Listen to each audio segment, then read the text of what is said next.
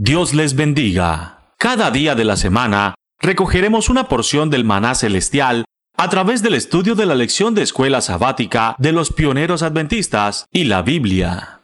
Bienvenidos.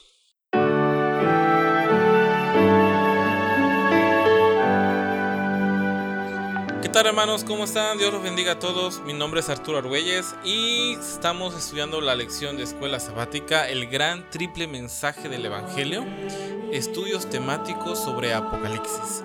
Esa lección, como lo vimos en el audio anterior, es una lección original de la Iglesia Adventista del Séptimo Día, pero publicada en, octubre a diciembre de 1904. Recordemos que hay que escudriñarlo todo y hay que retener lo bueno. Así que gracias por darme la oportunidad de estar contigo, de acompañarte tal vez en el carro, estar contigo en tus quehaceres en tu casa o en esa oportunidad que le estás dando a este audio en la tranquilidad de tu hogar, tal vez ya de noche. Gracias por, por, por darnos esta oportunidad de entrar a tu hogar. Y hace un par de días, quedamos pendientes de poder seguir estudiando la lección de escuela sabática, en donde estábamos hablando en particular de un tema muy interesante, la manera en la cual Cristo va a venir. Aprendimos en las primeras preguntas, aprendimos de que el regreso de nuestro Señor Jesucristo va a ser de una manera personal. No va a ser algo simbólico, no es algo figurativo, de la misma manera como Él se fue, así Él va a regresar. Así como una nube lo tapó y le impidió a los apóstoles que dejar verlo, ahora Él va a descender de la misma manera, manera, pero en una nube con unas diferencias muy notables. Él viene con todo el poder de su Padre y viene con sus santos ángeles. Eso lo podemos ver, eso lo podemos eh, recordar en Mateo 25, 31, cuando dice, cuando el Hijo del Hombre venga en su gloria, todos los santos ángeles con él vendrán, entonces se sentará en su trono de gloria. Judas 1.14 también dice, He aquí el Señor viene con sus muchos millares de santos. Así que esa manifestación que tenemos de, nuestro Dios es algo precioso ya que no es algo simbólico. Las esperanzas que debemos tener nosotros fundadas no es en una metáfora ni en una leyenda, va a ser tal cual como pasó. Así Él vendrá, pero con mucha más gloria a recompensar a los que lo esperan.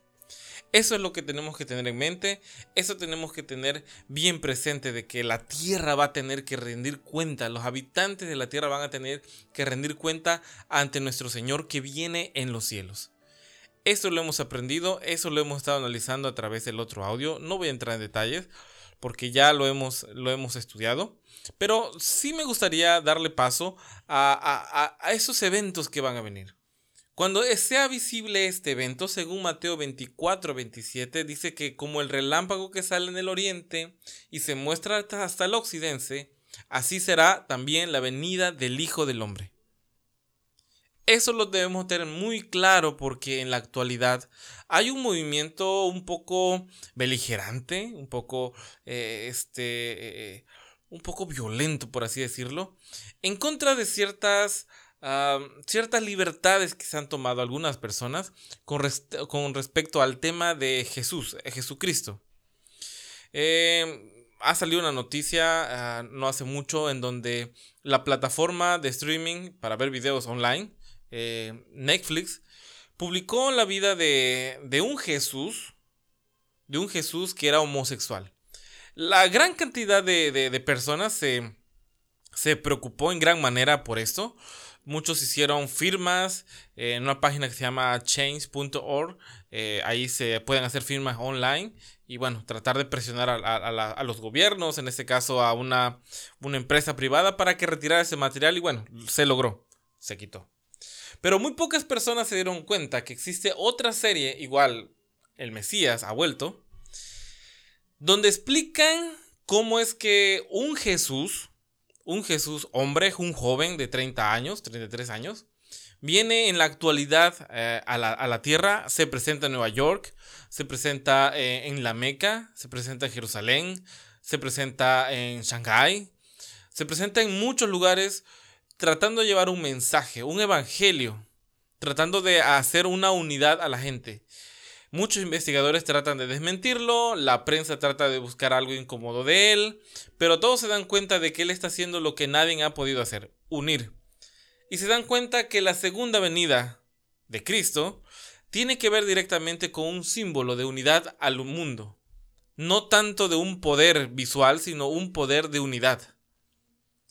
Sí, aunque ustedes no lo crean, esta serie de, de, de internet, de Netflix, no ha tenido ni un solo reclamo, sino que ha causado em, expectativa, ha causado una buena aceptación en el público y la gente está entendiendo de que igual y tenga cierta razón. Hace muy poco eh, em, el, obispo de Roma, eh, Francisco I, hizo un llamado al mundo. Eso es una noticia tal cual, ustedes lo pueden ver acerca de, la unidad de los gobiernos en pos de la educación, de, una, de un mundo mejor educado, mejor valorizado, donde haya una ética más correcta. Y esta unidad se ha llamado para que se desarrolle en mayo del 14 de mayo de este año.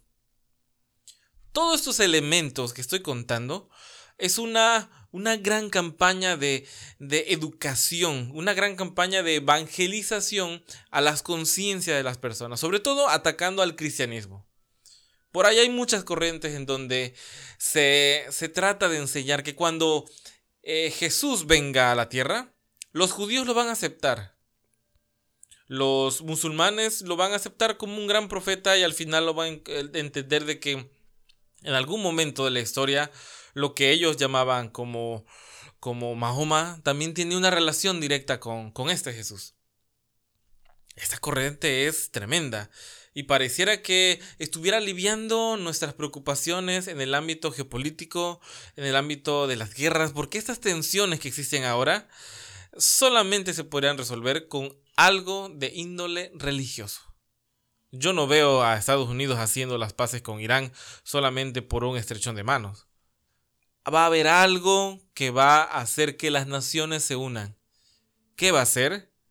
La palabra del Señor, nosotros lo estuvimos leyendo la semana pasada, habla de que antes de que pase todo esto van a haber guerras y rumores de guerras. Va a haber una gran, gran persecución, una gran, un momento de crisis tremendo en la tierra, en donde va a tener que salir alguien a decir, vamos a tener paz y vamos a tener seguridad. De esta manera se va a lograr concretar una paz mundial por un cierto tiempo.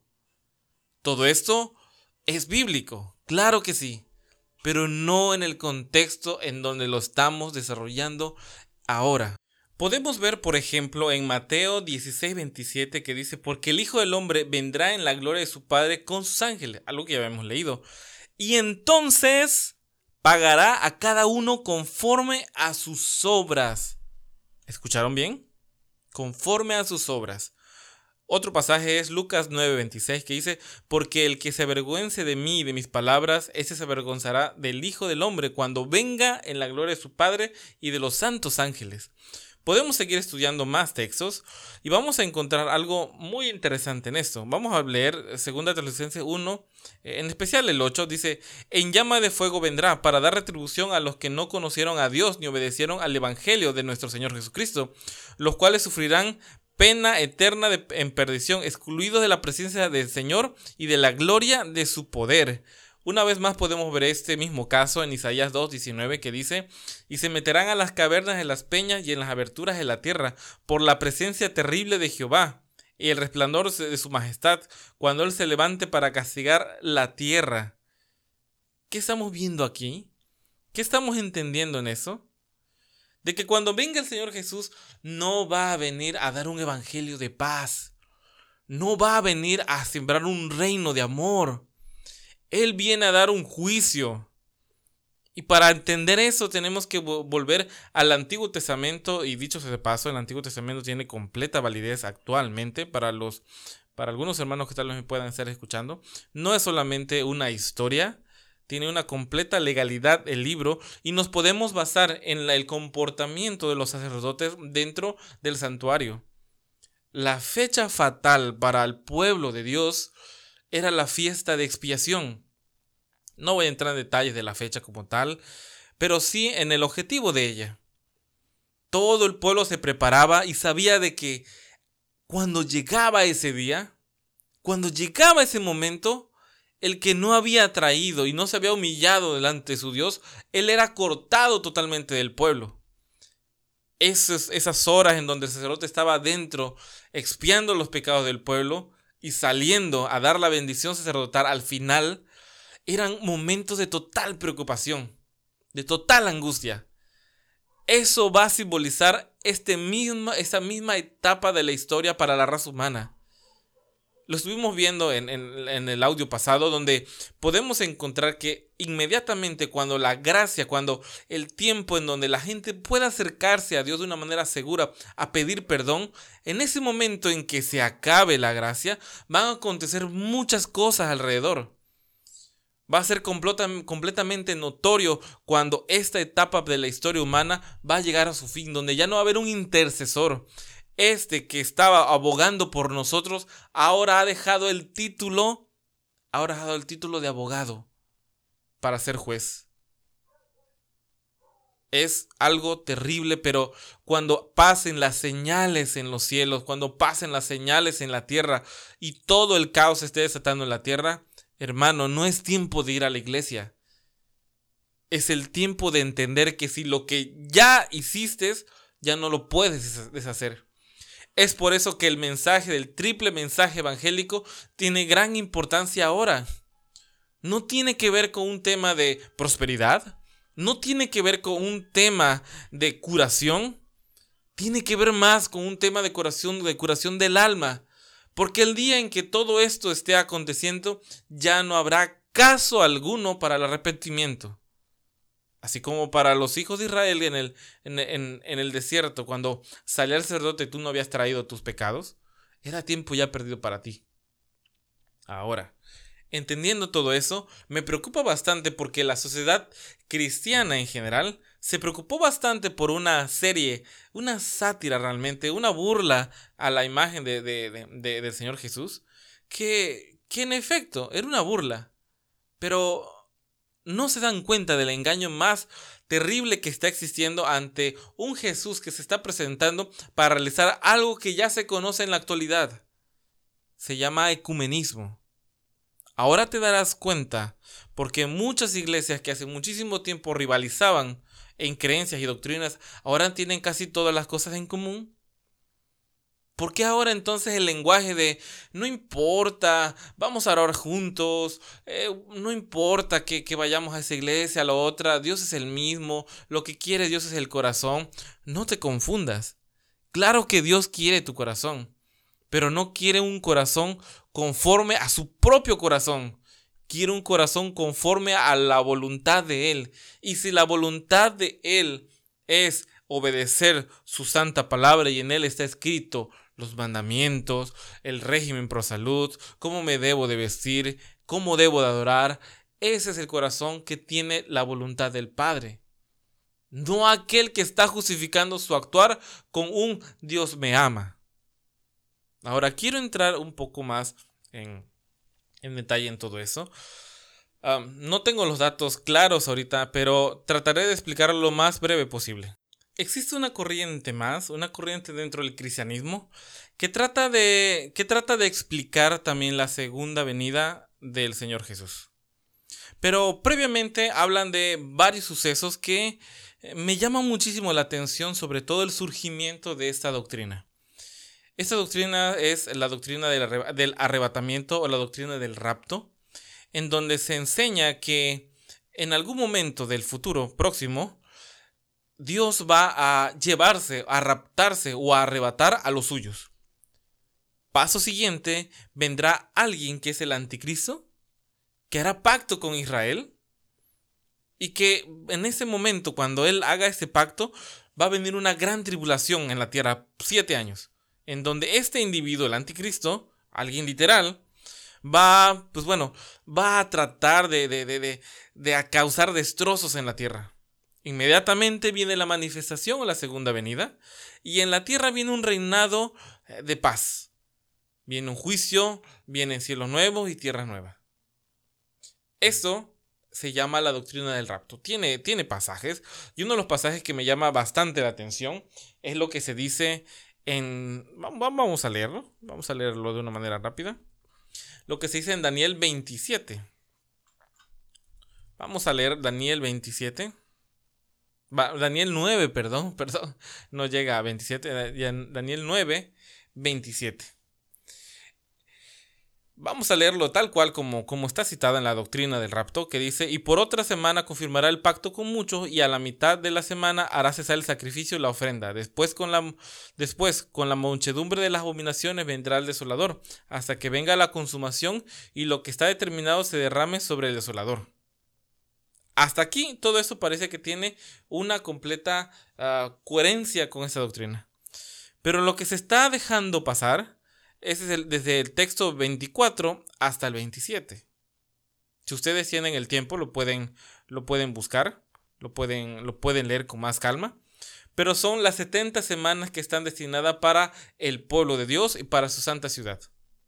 Y como en la última semana, como en esta última semana de la que está hablando en el capítulo 27, hay un desarrollo, hay algo muy, muy importante. Pero esa explicación viene en el, en el versículo 26 donde dice que a la mitad de la semana se le quitará la vida al Mesías. Y después vendrá un príncipe a destruir el santuario. Todo esto que estamos leyendo tiene que ver con una secuencia histórica.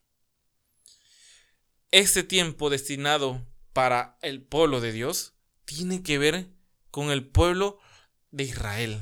Tiene que ver con la historia que estaba viviendo Daniel en donde podemos entender que comienza, este, comienza esta profecía desde que se va a reconstruir las murallas de Jerusalén.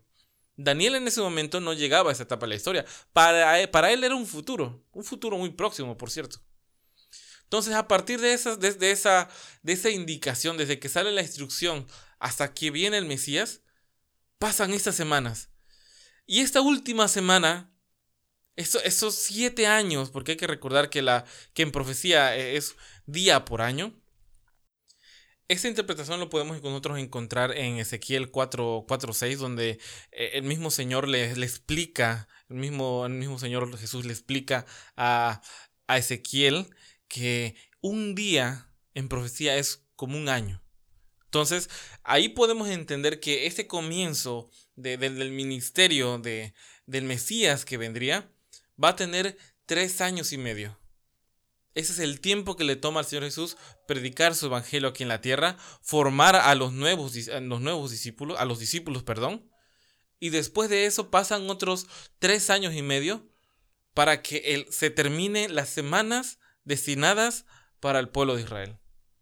Recordemos lo que estudiamos en las semanas pasadas, si no lo, si no lo ubicas, entendimos que una de las cosas que se les envió al pueblo antediluviano es de que no iba el Señor contender para siempre con ellos. El límite de su gracia iba a llegar. Interesante porque en el libro de Mateo 24, donde habla de esas profecías, también hace una referencia notoria a ese evento. Dice que, que la segunda venida va a ser como en los días de Noé, que la gente se casaba y se daba en casamiento, hasta que vino el día del diluvio. Curioso, porque si hay algo que entender entonces es de que hay una secuencia bíblica en Mateo 24. Y de esa no, nos debemos de quitar bien, bien en claro. Mateo 24 empieza a hacer una narración y si ustedes la van leyendo en secuencia, nos damos cuenta que el Señor Jesús prácticamente te regala la escena del último tiempo habla de engañadores y falsos cristos, habla de guerras y rumores de guerra, habla de una tribulación previa a los justos, falsos profetas y muchos van a salir engañando, creando demasiadas organizaciones religiosas para confundir a la gente. Va a venir la predicación del Evangelio por testimonio. ¿Por qué por testimonio? No importa qué tanto yo te pueda enseñar de doctrina, si lo que yo te enseño no me ha servido a mí, ¿cómo podría funcionarte a ti? Eso es predicar con, testimonio. Habla de una abominación desoladora tal como se presenta en Daniel. Hay que estudiarlo, no es el tema ahorita. Una gran tribulación previamente antes de la, una falsa aparición de Cristo. Eh, aquí lo dice bien clarito. Después de la gran tribulación aparecerán señales en los cielos y la aparición de Jesús mismo en los cielos.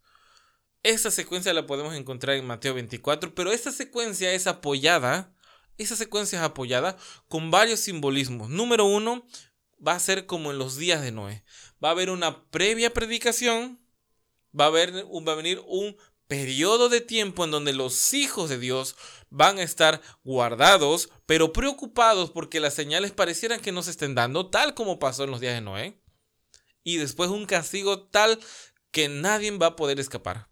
De igual forma, habla de que otro ejemplo que se da en Mateo 24 es de que eh, cuando la higuera, cuando la higuera tiene en sus ramas, tiene su rama tierna y brotan nuevas hojas, saben que el verano está cerca. Son, son, son ejemplos sencillos y fáciles de que las cosas tienen que pasar con previa con previa autorización, con previas señales. Por lo tanto, la doctrina del rapto no tiene un sentido porque está violando completamente las secuencias de la Biblia. Y esto a mí me llama muchísimo la atención porque buscando información acerca de, de este tema, me encuentro de que el nacimiento de la doctrina del rapto tiene que ver allá en la, en la época de la Reforma. Recordemos que en la época de la Reforma es, un, es una etapa de la historia de, de, la iglesia cristiana, de la iglesia católica en particular, en donde se levantan muchas personas, sacerdotes, gente letrada, a, a a destituir completamente la autoridad de, de, la Iglesia Católica, indicando de que ya no más tengo que pedir perdón a alguien, a un hombre, porque la justificación por la fe la puedo obtener con una oración, entregando mi corazón a Dios. Eso lo enseñó Lutero. Y ahí podemos encontrar muchos avances en la doctrina, donde gente como Lutero, Juan Wycliffe, Calvino, Juan Hus, muchas personas que se identificaron por restaurar una verdad totalmente oculta por la Iglesia Católica, en donde eh, había reprimido la lectura de la Biblia y, y, eso me duele un poco porque en la actualidad estoy viendo una vez más que esto está surgiendo con personas que te dan a entender que tú no tienes la capacidad de poder manipular la palabra del Señor porque no tienes conocimiento de griego ni hebreo. Algo muy interesante porque está volviendo a ocurrir. En aquellos tiempos pasaba exactamente lo mismo. Entonces, cuando estaba existiendo una reforma tremenda en Europa, existió una contrarreforma. Gente que se aprovechó de este movimiento y se infiltró para provocar un terrible daño. Y este terrible daño vendría con la incorporación de doctrinas, uno de los cuales fue Francisco Rivera, un jesuita, que creó esta, esta doctrina del arrebatamiento.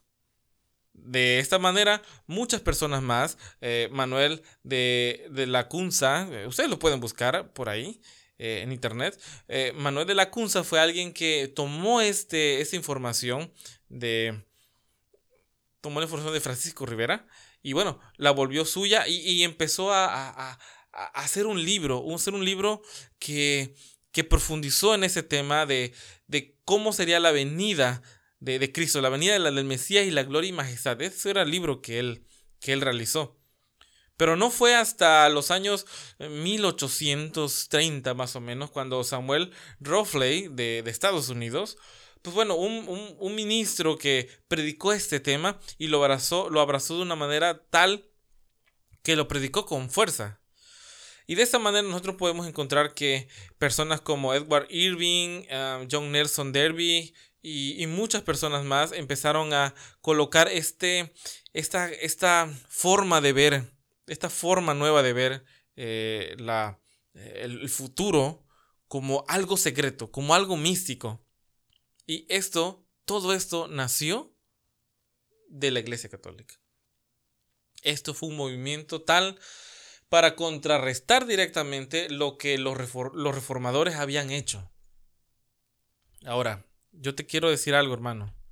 Si tal vez tú hayas entendido este, esta doctrina como verdad, de antemano te pido disculpas porque tal vez oh, te he ofendido, pero mi intención no ha sido esa. Yo, mi intención que he tenido es que tú puedas buscar eh, esta, esta información por ti. Puedas sentarte y leer Mateo 24. Léelo una y otra y otra vez comprueba las historias, comprueba los ejemplos. Siempre cuando va a venir un juicio terrible por la tierra, hay un, un mensaje previo.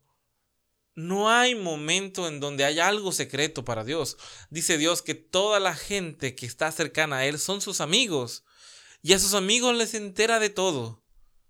Esto no va a tomar por sorpresa a nadie. Y eso es lo más cruel de toda esta historia no va a tomar por sorpresa a nadie, porque cuando vengan los eventos finales, todo mundo se enterará de que lo que va a suceder va a suceder. Cristo vendrá. El problema no es que te enteres, el problema es que te vas a enterar tarde, porque va a haber un grupo de personas que estará preparada. No va a ser mucho, claro está, pero va a estar preparada. Es ahí donde entramos nosotros en juego. Hoy es tiempo, hoy es el día de tu salvación. Hay muchas cosas que arreglar, claro que sí, y hay tiempo para hacer eso. Yo no sé quién eres, no sé qué tantas cosas hayas hecho, lo que importa es que hoy en tu vida tienes la oportunidad de sanar tu corazón, de arreglar cuentas con Dios, porque es tan cierto que Cristo vendrá como el sol que está en el mediodía. Así que hermano, yo te invito a que puedas darte una vuelta más y puedas estudiar Primera de Tesalonicenses 4:18. Vamos a buscarlo de una manera rápida. Vamos a buscarlo antes de, antes de despedirnos. Vamos a leerlo. Dice, tampoco queremos hermanos que ignores acerca de los que duermen, porque para que no entre Skype como los que no tienen esperanza. Nosotros no tenemos eh, eh, esa idea, nosotros sí tenemos esperanza, hermanos. Porque si creemos que Jesús murió y resucitó, así, también traerá Dios con Jesús a los que durmieron con él. Por lo cual os decimos esto en palabra del Señor, que nosotros los que vivimos, que habremos quedado hasta la venida del Señor, fíjense esta esperanza bendita que tenía el apóstol Pablo, él se contaba entre estas personas, no, no predeceremos a los que durmieron, porque el mismo Señor, con voz de mando, con voz de arcángel y con trompeta de Dios, descenderá del cielo y los muertos en Cristo resucitarán primero. Escuchen bien la secuencia. Porque el Señor mismo, con voz de mando, con voz de arcángel y con trompeta de Dios, descenderá de los cielos. Número uno. Después, al escuchar todo eso, los muertos en Cristo resucitan primero. Número dos. Y luego nosotros, los que vivimos, los que hayamos quedado, sea, la gente que ha buscado su palabra, seremos arrebatados. Pero ¿quién va a estar ya en el cielo? Está el Señor Jesús. Luego, al escuchar esa tremenda voz, se levantan los muertos. Y luego tú, amado, si tú has creído en ese, en ese evangelio, vas a ser arrebatado para gloria del Señor. No tiene que ser primero el arrebatamiento y después venir. No, hay que tener una secuencia. No es posible de que primero Tesalonicenses diga una cosa, Mateo, Lucas y Marco diga exactamente lo mismo, la historia de Noé cuente lo mismo y tengamos entonces que forzar la Biblia para que diga algo más. Así que hermano, yo te invito a hacer un análisis. Si tienes tal vez algún comentario más, si tal vez te molestó esta reflexión y tienes alguna otra duda, puedes escribirme en el, en el audio que se envía a un, a un costado. Viene también eh, mi número telefónico, si es que así lo, lo prefieres, contactarme en privado. Y pues bueno, me ha gustado, hermano, que me hayas escuchado hasta acá, porque si lo has hecho es que tienes la intención de aprender junto que conmigo, con esa lección que nos está dando el Señor, para ir creciendo poco a poco. Así que hermano, Dios se bendiga. Nos estamos viendo la próxima semana, la próxima semana del 20 de enero. Vamos a estudiar una lección más que, que también tiene muchas enseñanzas. Dice señales en los cielos. Vamos a ir seguir paso a paso con ese tema de Apocalipsis para que juntos lo vayamos entendiendo. Dios se bendiga hermano y hasta pronto. Recuerda, el pan que descendía del cielo cada día solamente daba fuerzas para enfrentar con éxito ese día. Por eso, permitiéndolo Dios, nos reencontraremos mañana para recibir una porción más del maná diario.